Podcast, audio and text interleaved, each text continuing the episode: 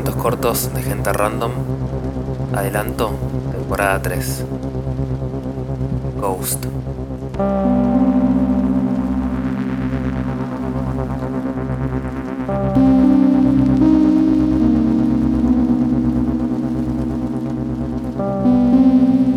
Haruko caminó un par de cuadras hacia el norte.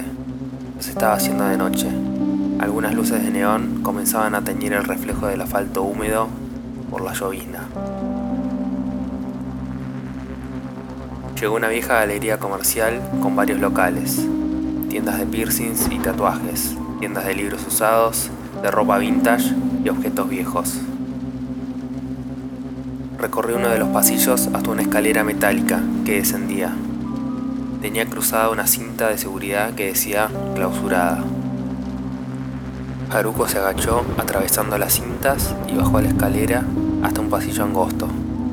Estaba oscuro. Solo una luz azul se veía al final, junto a una puerta negra metálica con un cartel que decía, solo personal de seguridad.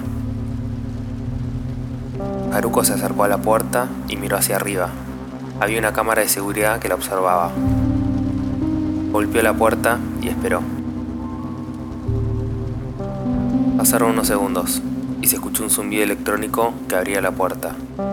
Empujó e ingresó a una oficina repleta de monitores viejos que mostraban las cámaras de seguridad de los locales de la galería comercial.